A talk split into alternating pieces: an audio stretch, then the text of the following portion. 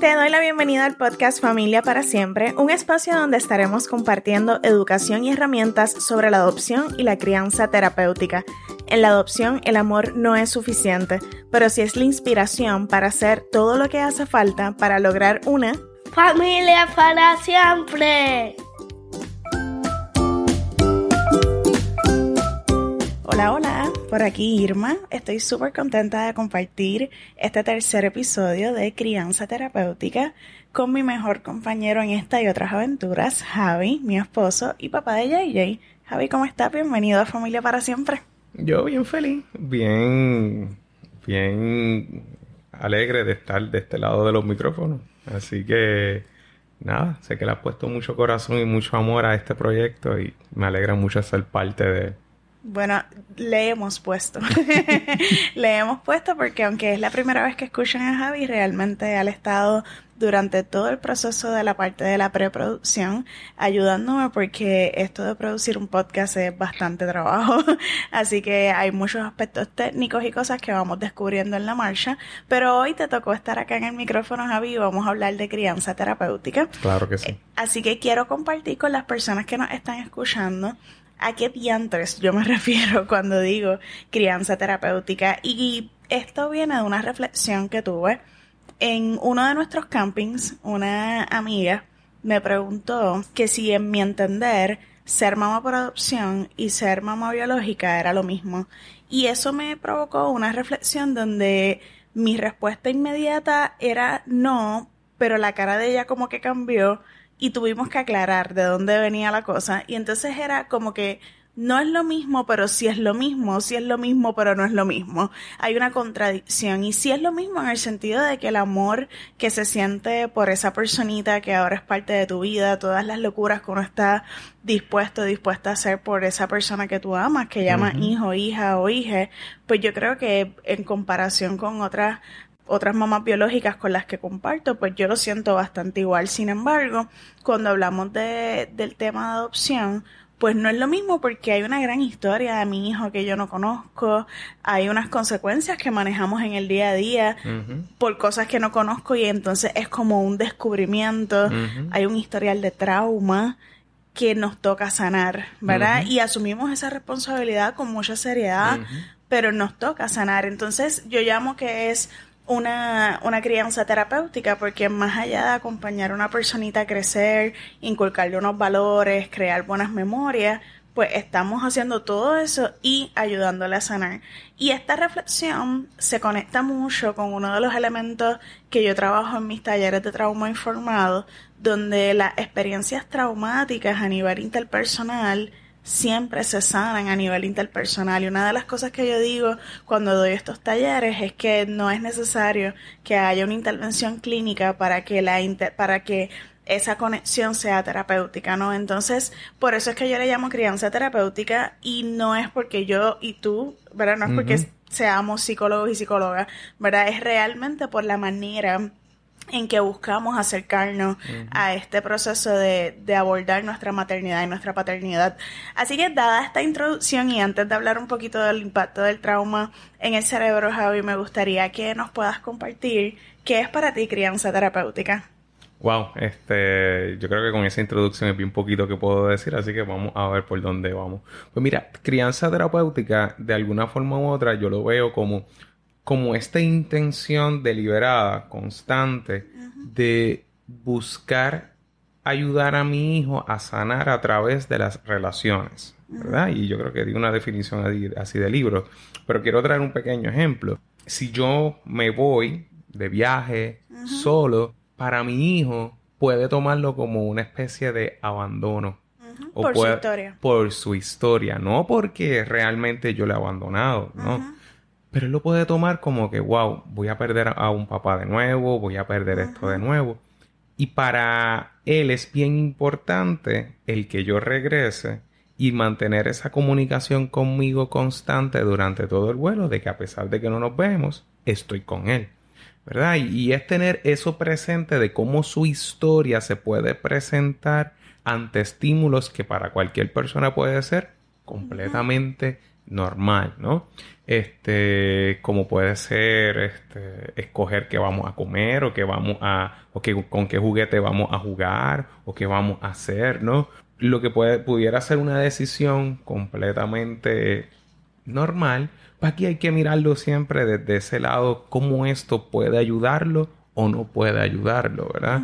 Este, como cuando a Jay se fue una compañera de clase, ¿verdad? Una compañera de clase, o sea, se llevaban conociendo este... Bueno, bueno, bueno, se conocían desde el hogar, había una relación ahí profunda. Sí, sí, había una relación profunda y, y de alguna forma u otra, como quizás yo no recuerdo, ¿verdad? Yo aquí, cuando me separé de algún compañero o cuando me cambiaron de la escuela, no fue un proceso de duelo, pero para mi hijo fue un proceso de duelo completo, como si hubiese fallecido.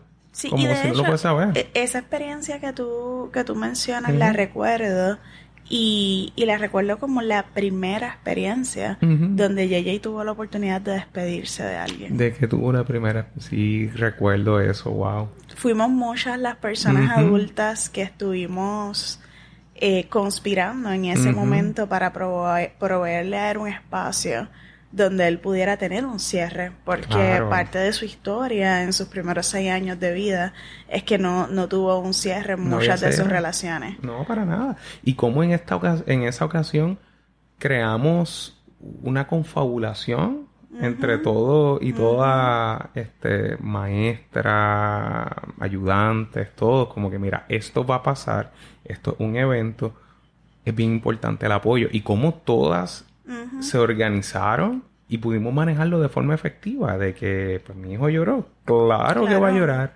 pero no se convierte en una experiencia traumática. Totalmente, totalmente. Y hablando, ¿verdad? Lo que estabas diciendo de irte de viaje, es algo que hemos tenido que vivir en nuestra familia. Yo he tenido que viajar sola, tú has tenido que viajar solo. Y recuerdo que la primera vez que nos enfrentamos a esa situación, por lo menos yo tenía muchísimo miedo eh, por el impacto que pudiera tener debido a su historia. Y una de las cosas bien bonitas fue poder ver esa oportunidad de crecimiento luego de las experiencias traumáticas de que mamá se fue, pero mamá volvió. ¿Verdad? Y cómo entonces creamos ese sentido de permanencia, este, ¿verdad? Que ya luego, esto, esto, esto es material para otro episodio, ¿no? esto es material para otro episodio de cómo, ¿verdad? Cuando papá y mamá pues trabajamos y a veces nuestros trabajos nos requieren que viajemos, pero decidimos eh, maternar y paternar desde la adopción.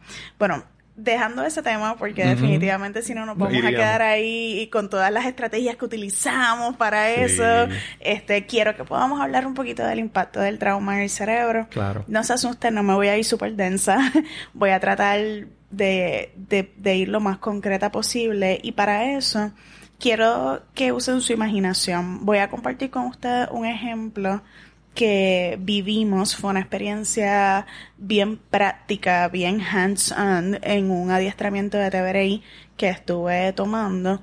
Y en ese adiestramiento ellos nos dieron unos marshmallows grandes, unos malvaviscos, malvaviscos, malvaviscos grandes y unos palitos de pincho o brochetas. Eh, brochetas, y palillos largos de madera. Exacto. Entonces, en, con esos palillos atravesábamos los malvaviscos grandes y nos dieron unos malvaviscos chiquititos, no es regular, el chiquitito, chiquitito, y los atravesábamos. Y era tratar de ver cómo quizás esos palillos, al atravesar el malvavisco grande, tienen un impacto en el malvavisco. Tú puedes ver el rotito, puedes ver la herida, y si son muchas, pues definitivamente se ve. Pero cuando el malvavisco es chiquito, el impacto era casi que lo destruía, ¿no?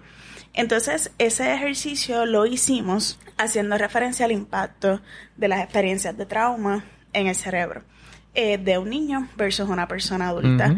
Sabemos que la experiencia en sí misma no es un evento traumático, hay muchas experiencias que pueden tener un potencial traumático y que depende de los factores protectivos y otros recursos que estén presentes, pueden desarrollar el trauma o no. Pero son experiencias altamente estresantes y podemos hacer un listón.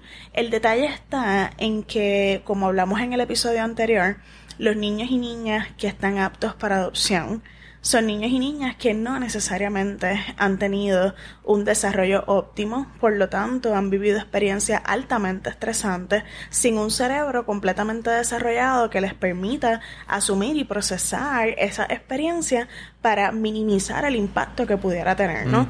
Entonces, esto yo creo que es bien importante porque no se queda solamente como una experiencia que pasó y ya. Hay muchos teóricos de que explican el trauma y el trauma complejo como ese impacto y esa huella que se queda en la mente, en el cerebro, en las emociones y en el cuerpo. En el caso de la niñez, que ha pasado por experiencias traumáticas y, y muy difíciles, altamente estresantes, vemos que hay rezagos significativos en el desarrollo.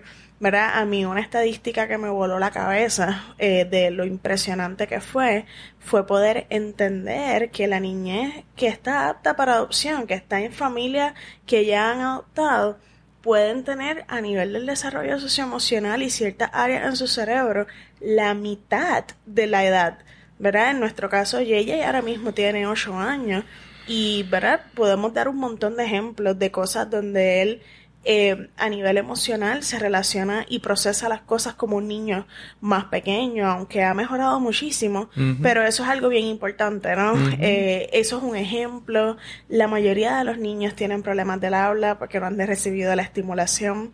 Eh, hablemos, por ejemplo, de los problemas sensoriales. Los problemas sensoriales en la población general están alrededor del 18% y en la población de niños que han pasado experiencias difíciles o la niña vulnerable, estamos hablando de un 80%. O sea, estamos hablando de que el impacto que esto tiene a nivel del desarrollo, o sea, estamos en una etapa, estos niños y niñas viven unas experiencias en unas etapas tan y tan, tan sensibles que deja una marca por siempre. Y quizás algunas personas que nos estén escuchando, nosotros pues adoptamos un niño un poquito más grande porque pues nuestro hijo tenía 6 años cuando lo adoptamos, sin embargo, también los niños y niñas que son adoptados recién nacidos tienen unas heridas, ¿verdad? Porque sabemos que un feto en esa barriga de mamá, una mamá altamente estresada, una mamá que a lo mejor no recibió cuidado prenatal, una mamá en un ambiente difícil, en una relación de, violencia, uso de sustancias, pues también tiene un impacto en ese desarrollo y lo va a tener, ¿verdad?, a largo plazo. Así que en ese sentido, pues quiero como que puntualizar que no importa la edad de en que se haya logrado esa adopción, sí puede haber un impacto de esas experiencias traumáticas. Ahí, ay Dios mío, se me olvida el nombre ahora, creo que le llaman la herida primaria, que es esa herida que no importa la edad de la adopción, siempre va a estar presente porque es la ruptura de la separación de, de la conexión de la persona en la que tú creciste versus el ambiente donde estuviste, ¿no? Así que no importa la edad en que se haya logrado esa adopción, siempre va a haber un impacto del trauma. Y basándome en esta realidad es que me gusta entonces utilizar el concepto de lo que es eh, la crianza terapéutica. Entonces yo sé que a veces es como bien pesado procesar todo esto. Javi, ¿qué, ¿qué, tú piensas? Reflexionemos sobre esto del trauma y la crianza terapéutica. Pues como habíamos, ¿verdad? Este, hablado desde un principio en este, en este episodio, esa crianza terapéutica es precisamente lo que nos va a ayudar a comenzar a sanar y darle un ambiente seguro a nuestro hijo. Que a pesar de que yo me pueda molestar con él, de que él pueda hacer algún tantrum o perreta, o que él no falte el respeto, o sea lo que sea, no importa lo que pase, él siempre va a estar seguro. Y brindarle esa seguridad no es solamente yo decirle, es también que él lo sienta. Claro, porque no es lo mismo que tú y yo como personas adultas sepamos que él está seguro versus que él sepa que se siente seguro. Y se siente seguro. Es como, es bien curioso porque esto me sucede muchísimo en, la clínica cuando tengo a los padres y estamos hablando de validación entre otras cosas y sale mamá o papá, especialmente papá, todo el contexto machista, es que ella sabe que yo la amo. ella sabe que yo lo amo y cuántas veces se lo dices. ¿Cómo se lo demuestras? Es que ella lo sabe. Es que, es que, con que ella lo sepa no es suficiente. Es que tiene que haber una, una conducta, tiene que haber algo que refuerce eso, porque si yo digo te amo, pero no hay una conducta que vaya atada a ese pensamiento, a esa emoción, No pasó nada. no pasó nada. No pasó nada. Es como, como el ejemplo que yo utilizo mucho de la dieta para bajar de peso. Tú podrás conocer, o, o los ejercicios, tú podrás conocer todos los ejercicios para tonificar tus músculos y los puedes saber, los puedes recitar como una poesía. Pero si no lo pones en práctica, de nada te sirve saberlo. Claro. ¿Me sigue? Y, y cómo precisamente el dejar de saber constantemente mi hijo de que se siente seguro es terapéutico. Y hubo algo bien interesante que cuando comenzamos en todo este proceso de, de- de adoptar, una de las cosas que nos dijo una trabajadora social, que no recuerdo quién fue, me dijo, los niños y niñas y niñas que están en este proceso de adopción, mínimo pueden presentar una negligencia. Exacto. Mínimo. Mínimo, Mínimo. Porque si está en ese punto, es que pasó algo difícil en su vida. Claro. Pasó algo malo. Así que mínimo va a tener una negligencia. Sí. Va a haber algo, un ambiente negligente, ¿no? Así que tener eso presente y que cuando nosotros, los padres y las madres, podamos o estemos en este proceso de adopción, hay que tener eso bien ahí, bien, bien de frente hacia nosotros, de que nosotros vamos a ser instrumentos de su sanación. Somos nosotros, porque de la misma fo- forma nosotros también podemos ser instrumentos de, de, Au- aumentar esas heridas. aumentar esa herida, Ujú. agrandarla. Y, y- y- y por eso es que ser mamá o papá por adopción es una responsabilidad muy grande. Y con esto que yo estoy trayendo, no es que yo quiera comparar qué maternidad o paternidad es más fácil o es más difícil. Hay unos retos. Yo creo que este, maternidades o paternidades biológicas o, o- o adoptivas, cada una tiene sus retos, ¿verdad? Y este es nuestro reto. Claro. Este es nuestro reto. Y que lo escogimos.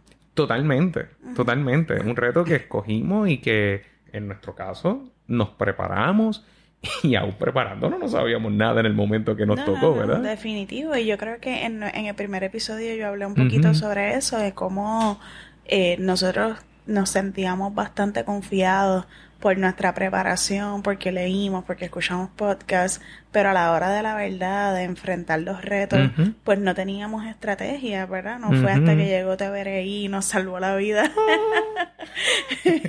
este, el próximo episodio va a ser de TVRI, así que hoy no, hoy no profundicemos tanto ahí. Pero, pero definitivamente TVRI fue uno de, de los pilares que nos ayudó Totalmente. como a poder estructurar mejor esta cuestión de la crianza terapéutica, porque aunque ambos, Javi y yo, lo- ambos tenemos mucha formación en psicología y, y trauma. Yo llevo trabajando el trauma, de tra- el tema de trauma en términos de violencia de género muchísimo tiempo. No es lo mismo cuando uno está en el meollo del asunto. No, y algo que no. yo siento que, que nos ayudó bastante es que tú y yo estábamos como muy claros que este proceso no era sobre nosotros. Ujú. Con todo y eso, tuvimos expectativas que se rompieron y se hicieron pedazos. ¿Tú te acuerdas? Este, con todo eso tuvimos esa experiencia, pero el poder estar muy claros en que este proceso no era sobre nosotros y era sobre nuestra cría, pues yo creo que hizo la diferencia en que pudiéramos como, como volvernos a reenfocar hacia el objetivo, que era como que asumir esa crianza eh, más terapéutica para ayudarlos a sanar. Me acuerdo incluso cuando empezamos a vincularnos con él, que nos preguntaban si ya habíamos comprado cositas y nosotros eh, no, queremos que él las pueda escoger, queremos Claro. que este espacio sea a su gusto. Sea suyo, que pinte si quiere pintar. Y, y- y es que precisamente eso es basado en esa crianza terapéutica de que en su vida nuestro hijo pasó por muchas situaciones donde él no pudo escoger. Claro, Él no pudo escoger, él no pudo, no, su voz no fue escuchada. Yo prefiero estar aquí, yo prefiero esto, yo prefiero lo otro. Eso no pasó con él. Y que lo primero que él haga cuando llegue con nosotros, cuando llegó con nosotros, era escoger qué tipo de sábanas quería utilizar para su camita, cómo la posición de su ¿Te acuerdas cuarto. Nosotros cambió? habíamos puesto la posición del cuarto como nos parecía. oye, como creíamos. No, no, no, es que él llegó y puso la cama en el medio, que se ha permanecido así. Sí, Eh, y, y él quería poner esto aquí, quería poner esto acá, para que él se sintiera parte de este proceso y nuevamente brindarle esa seguridad de que esta es tu familia para siempre. Aquí, Claro. aquí no hay transiciones. Esto aquí se acabó. Claro. Y que todavía tiene ese miedo. No, totalmente. Van dos años y por más que hemos mejorado y todo, hay momentos y hay detonantes y eso es algo bien característico del trauma. Eh, la sanación de un trauma no es lineal, no hay un principio y un final, es un proceso continuo donde vamos a tener momentos de mucha funcionalidad, donde aparentemente vamos a estar muy bien y van a haber momentos donde esas heridas se reavivan a raíz de experiencias, situaciones y hasta pensamientos que pueden activarlas, ¿no? Así que en ese sentido yo creo que es bien importante parte de esa crianza terapéutica entender que es como que no hay un fin. Sí, durante el proceso, mientras la niñez vaya creciendo, pues va a ir adquiriendo destrezas de regulación. Nuestro rol como papá y mamá es acompañarles en ese proceso. Hay muchos mo- modelos y terapias que nos ayudan en eso. Sin embargo, no hay un punto final en que ya sanaste, ya no puedes llorar por esto, ya, Ya no puedes experimentar, eso, eso no es real. No, no. Es, es un proceso. Yo tengo una experiencia, yo no fui una niña adoptada, sin embargo tuve una experiencia donde yo no tuve a mi papá biológico desde muy pequeña. Yo recuerdo cómo mi, mi papá murió cuando yo tenía cinco años y yo recuerdo cómo en diferentes etapas de mi vida yo iba procesando la muerte de mi papá desde diferentes perspectivas, ¿verdad? Desde, desde la niña, desde la adolescente, incluso desde la adultez. Y algo que me, me sorprendió mucho fue incluso que luego que ya yo lo proceso desde la adultez y yo siento que ese capítulo está cerrado, de repente me convierto en mamá y me toca procesarlo de nuevo. Y es, esa me cogió por sorpresa, me cogió por sorpresa, pero me ha ayudado también a ser como muy empática con el proceso de mi hijo, de que pues las memorias que yo tengo de mi papá biológico son bien limitadas, sin embargo, lo he seguido procesando en diferentes etapas de mi vida. Y entonces, así mismo, como yo he procesado la muerte de mi papá en diferentes etapas de mi vida, yo entiendo que mi hijo va a procesar sus diferentes eventos en diferentes etapas de su vida desde la interpretación que le da en ese momento, ¿verdad? Así que... Eh, Y doy ese ejemplo no porque quiera hablar de mí, sino porque yo creo que quizás se nos hace un poquito más fácil relacionarnos con la muerte de un familiar, que es algo más común que hemos vivido, versus la idea de ser una persona que llega a una familia por adopción, que para la familia es algo muy bonito, pero para la niñez es algo muy doloroso.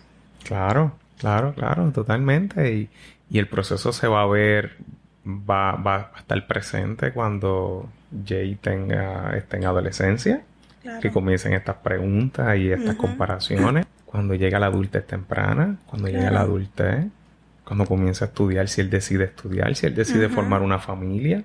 Claro. Todas esas preguntas van a seguir saliendo y, y, y la y esa sanación. procesando de diferentes Claro. maneras. Ese, ese, ese proceso de sanación va a ser uno continuo que posiblemente lo acompañe hasta, hasta el día de su muerte. Sí, sí, Es totalmente. continuo. La, la idea de nuestro rol desde la crianza terapéutica es como un poco acompañarles en ese proceso y ayudarles también a entender su proceso. Claro, con ayuda profesional. Ustedes no se crean, nosotros ambos tenemos nuestra formación en psicología, pero Jay tiene más terapeutas que cualquiera. Jay tiene excelentes terapeutas donde nosotros nos quitamos el sombrero y asumimos nuestro rol de papá y mamá porque definitivamente es importante esa, esa mirada externa. Algo que yo quería mencionar también es que las respuestas del trauma, ¿verdad? La conducta eh, no siempre es la misma para todos los niños y Claro. niñas, ¿verdad? Entonces, eh, a diferencia, por ejemplo, de diagnósticos como depresión, ansiedad, que siempre es como que una persona deprimida se ve así, así, así. Un niño deprimido se ve así, así, así. Una persona ansiosa se ve así, así, así. Pues eso se ve como bien estructurado, es muy fácil callarlo. En el caso de la niñez que ha vivido experiencias traumáticas, la manera en que se manifiestan pueden ser muy diversas.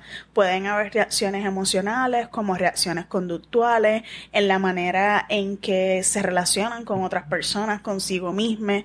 Así que hay muchas maneras y, y muchas manifestaciones y uno entonces de los elementos principales que yo diría de la crianza terapéutica es tratar de tener esa curiosidad como mamá y papá de mirar el qué me quieres decir detrás de esa conducta o Correcto. detrás de esa, esa, esa diferencia en tu en, la manera en que funcionas normalmente, ¿verdad? Porque hay veces que al principio nosotros no sabíamos identificar cuál era el detonante.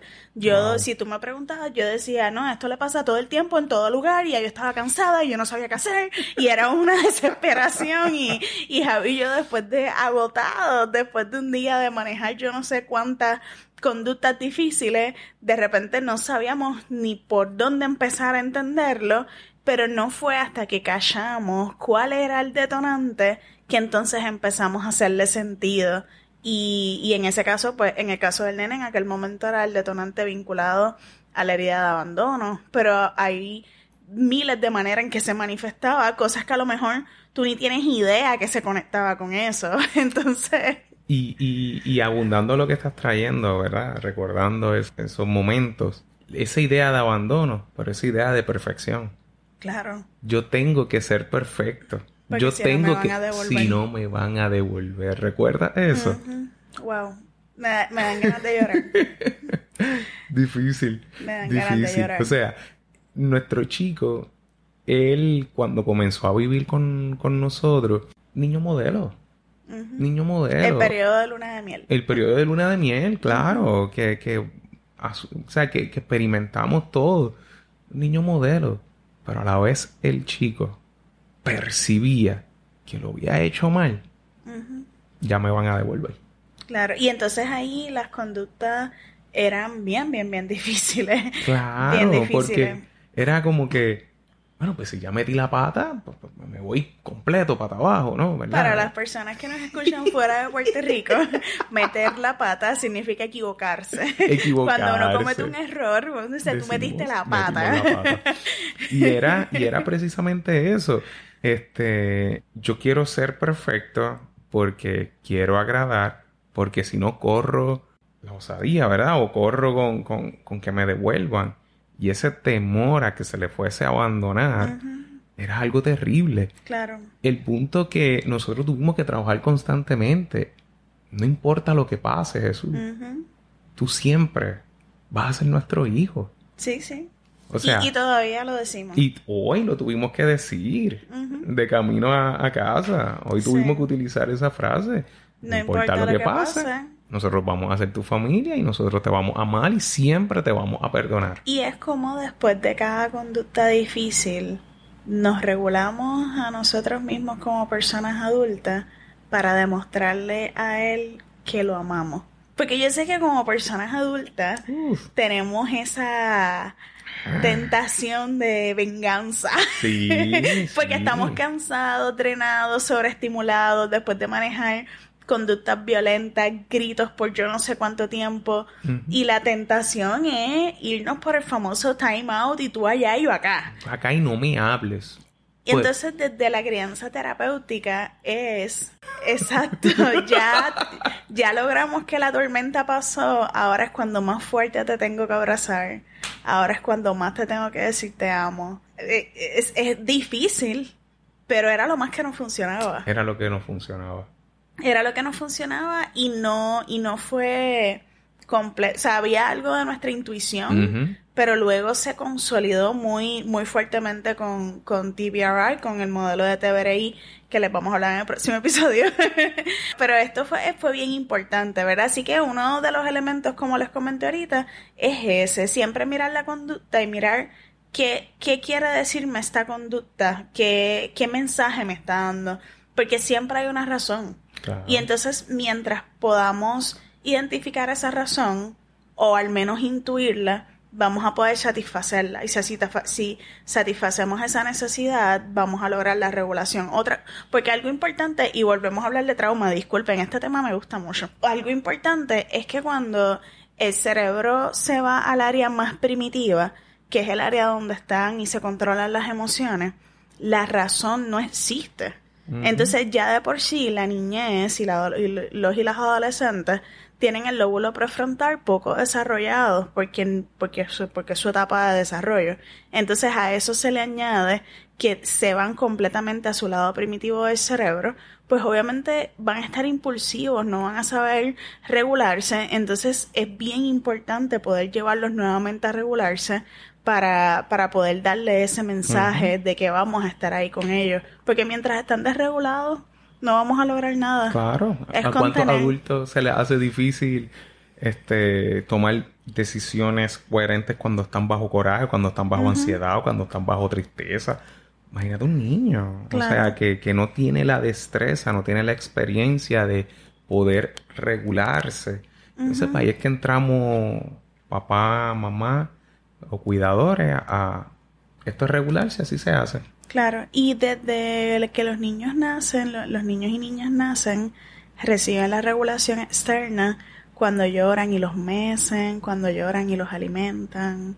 Y no sabemos, si nuestros niños y niñas tuvieron eso. Ya luego cuando son un poquito más grandes, a través de papá, mamá o personas cuidadoras, aprenden la corregulación, la regulación externa, luego la corregulación y luego entonces cuando, ya cuando están más grandes saben regularse, pero no, esa información no la tenemos o no lo han recibido. ¿Cuántas veces nosotros hemos tenido que, que acunar a nuestro chico? O sea, tomarlo como un bebé y no tomarlo como un bebé desde el juego.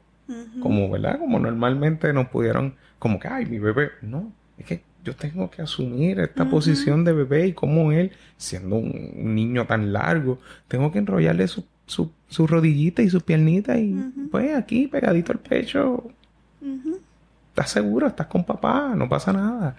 Muchísimas veces. Definitivo. Así que durante nuestra conversación, Javi, hemos hablado de ofrecer opciones, hemos hablado de validación. Yo creo que la validación es algo que va a ser súper importante en cualquier tipo de relación. Sí, no solamente en esto, la validación es bien importante. Debemos hacer un episodio solamente de validación. Vamos a ponerlo en agenda. este, y entonces hablamos también de buscarle la razón a la conducta. Claro. Y buscarle la razón y cómo podemos prever situaciones dejándole al niño dicho como cuando murió mi papá. Esto es un momento muy difícil. Murió su abuelito, su primera pérdida real percibida. Permanente. Permanente, perdón, permanente. Murió abuelito. Es un momento muy difícil. Utiliza tus palabras, no utilices tu conducta. Déjame saber qué necesitas. Estoy triste, papá. Ok, vente. ¿Qué necesitas? Un abrazo. ¿Quieres un beso? ¿Quieres enviarle un corazón, abuelito? ¿Quieres pensar en abuelito? ¿Quieres que te hable de abuelito? Pero pídemelo. Claro. Pídemelo. incentivar a usar las palabras. Hoy yo tuve una situación similar casi siempre. Yo soy la que lo llevo a la escuela y los lunes son particularmente difíciles. Nosotros le llamamos el duelo de los lunes. y es porque luego de estar todo el fin de semana juntitos, pues es difícil para ella quedarse en la escuela. Y hoy él me decía que, que quería quedarse conmigo. Yo le estaba diciendo porque yo tenía que ir a trabajar. Entonces él estaba muy triste y me lo manifestó pues en ese momento, número uno, siempre validar, pues puedo entender que te sientas triste. Y en ese momento yo le hice una pregunta porque yo sé que los abrazos le ayudan a sentirse mejor. Y yo le pregunté, ¿cuántos abrazos necesitas? Y él me dijo, dos. Y yo le dije, pues te voy a dar tres. E inmediatamente él asumió su liderazgo, uno dentro de la guagua, uno cuando nos bajemos y uno antes de entrar al salón. Ya está. y él ahí cogió sus abrazos y entonces pudimos definitivamente hacer esa transición y recordándole siempre de que mamá te va a ir a buscar por la tarde, en este caso mamá o papá, quien le toque ir, a, ir a buscarlo. Así que bueno, pues hemos hablado de diferentes temas, Javi, no quiero que estos episodios se extiendan demasiado. Este, definitivamente aquí hay mucha tela para cortar y por eso es un podcast que tendrá muchos episodios, esperemos. Antes de despedirnos, Javi, ¿hay algo que quiera compartir en relación a lo que es crianza terapéutica? Yo creo que la educación. La educación es esencial, o sea, este no, no por, por querer sacar el título ni nada por el estilo, pero Irma y yo pues somos, somos psicólogos clínicos y no era suficiente lo que sabíamos. No era suficiente. O sea, necesitamos educarnos. Si, si queremos proveerle un espacio seguro a nuestro niño, tenemos que saber qué es seguridad, definir qué es seguridad para el niño, entre otras cosas. Hay que leer, hay que buscar. No podemos caer en, este decir de como esto le funciona a mami, me va a funcionar a mí. Eso es terrible. Bandera roja, super bandera roja. Sí, sí, sí, eso no, no, no debe pasar. No, porque como a mí desde muy pequeña me daban correazo y mira, ahora yo soy una una persona completamente derecha. Insomnio, ataques de ansiedad. Insomnio, ataques de ansiedad. Pobre regulación emocional. Claro, o sea, el treinta y pico por ciento de los adultos en Puerto Rico tienen algún diagnóstico de salud mental. No me vengan a decir que entonces esa crianza ah, pues, pues, fue efectiva. No es que estoy criticando esa crianza. Yo creo que las abuelas y las abuelas y nuestras abuelas y nuestras madres hicieron lo mejor que pudieron con los recursos que tenían, con la información que tenían. Y, y qué bueno que mencionas el género femenino, porque en esas en, en esas épocas era realmente la mujer quien se encargaba de la crianza. el, hombre no tenía ninguna participación. Totalmente. Así que... Que eso también tiene un impacto en la carga que asume la mujer. O sea, algo que Javi y yo hemos sabido hacer si ustedes han visto la, las carreras de relevo donde se paran el batón, pues a veces nosotros tenemos que hacer cosas así, como que, ok, ya yo no puedo más, yo necesito irme a lejos, al balcón, a otro lugar, a respirar, a calmarme, porque ya yo no puedo. Entonces, yo no me imagino a nuestras mamás, abuelas, bisabuelas solas, porque no tenían a quién pasar el batón. Y no, no tenían una, una paternidad, una figura paterna presente, ¿no? Sabemos que quizás también hayan personas que asuman una crianza monoparental que quizás puedan escuchar este podcast y no tiene que ser tu pareja para, para pasar el batón, pero sí tener recursos de apoyo eh, es esencial en el, en el proceso de una crianza terapéutica definitivamente. Y que ese recurso de apoyo no sea activado cuando nosotros digamos, sino que la ese recurso de apoyo pueda mirar cuando yo necesito entrar, porque eso en muchísimas ocasiones pasaba con nosotros. Claro. Ok, Javi, cógete cinco. ok, es verdad, tienes razón. Y más, cógete, cógete diez. Ah, pues sí, sí, es verdad o sea, eh, es también que tenga esa sensibilidad. Así que... Y sin el juicio. Es como es reconocer que estamos manejando situaciones difíciles, drenantes, que eso no es lo único que estamos manejando en nuestra vida. Tenemos 20 otros roles que también nos provocan estrés y van descargando nuestra batería emocional. Entonces yo creo que es importante el apoyo social en ese sentido. Totalmente. Así que yo creo que han mencionado varios. Educación, apoyo social, identificar esos recursos de apoyo. Este... Sí. Hay, hay un tema dentro de la crianza terapéutica que definitivamente no me va a dar tiempo de profundizarlo acá, pero quiero dejarlo e inspirarles a que cuando salga el episodio que hablemos de esto lo escuchen completo, que es también hacer las paces como familia adoptiva con la familia de origen y otras familias que tuvieron nuestros hijos e hijas, ¿verdad? Eso es un tema bien profundo que vamos a, discutir en otros episodios porque merece varios episodios si es posible, pero el tener presente de que tú no eres todo para tu hijo o hija, ¿verdad? Tu hijo o hija tiene un corazón bien grande y cabe amor para todo el mundo, cabe amor en nuestro caso, para su mamá de pancita, cabe amor para su mamá que lo cuidó antes, cabe amor para María Fernanda, que es la trabajadora social del hogar. Para Wandy, que le Para Wandy, que le, cocina, que le cocinaba en el hogar. Y para nosotros también. Y no es una competencia porque tu hijo o tu hija llega a tu vida completo, con una historia desde, desde su nacimiento hasta el momento donde llegó a donde ti. Y porque llegó a donde ti y tú seas tu familia, su familia para siempre, no significa que aquí hay un borrón y cuenta nueva. Eso iba a decir. Aquí no hay borrón en cuenta nueva. Él trae una historia, él trae, él trae un librito que tenemos que aprender a leer ese librito y familiarizarnos y, y, y, hacer las paces con ese libro, incluso hacer referencia a ese libro, incluso hasta agradecer ese libro. Claro. Agradecer, agradecer a esas personas. Claro, que, que hicieron lo mejor que pudieron con los recursos que tuvieron. Los recursos que tuvieron. Acá yo hace poco hablaba con, con otra mamá adoptiva y, y yo le explicaba, estábamos hablando precisamente de cómo integrar esta parte de las familias biológicas y estábamos de acuerdo en que en, el caso de ambas, el tener conocimiento y conciencia sobre los privilegios a nivel social, de las interseccionalidades, en nuestro caso de asumir una postura feminista, nos ayuda a crear mucha empatía hacia esa mamá biológica, hacia esa familia biológica y entonces no hacer una guerra porque esto va a tener muchas otras consecuencias que ya más adelante hablaremos, pero no quería dejar de mencionarlo dentro de lo que es el concepto de crianza terapéutica. Javi, tú y yo no podemos grabar podcast juntos. Mira No. cómo se ha extendido. No, culpa tuya por invitarme. Bueno, vamos a ver qué nos dice la gente. Que la gente nos escriba si les gustó que hiciéramos esta dinámica ambos o si prefieren episodios solitos, ¿verdad? Para que sean más cortos. Bueno, Javi, pues nos vamos a dormir. Claro, claro Vale. que sí. Continuamos esta conversación en las redes sociales. Me encantaría recibir tu insumo, conocer tu historia y conectar contigo. Me puedes escribir por Instagram a través de mi cuenta personal, DRA Irma Torres, o a través de Familia para Siempre Podcast. Vas a encontrar los enlaces a estas cuentas en las notas del episodio. Si te gustó el contenido y no te quieres perder ninguno de los próximos, te invito a suscribirte a este podcast en tu plataforma favorita. De igual modo, lo puedes compartir con personas a quienes esta conversación entiendas que les puede venir bien. Ayúdame a llegar a más familias para siempre regalándome tu valoración de 5 estrellas. También recuerda que toda la información que aquí compartimos es con fines educativos y no representan ni sustituyen un proceso terapéutico. Tampoco son una recomendación clínica. Hasta la próxima.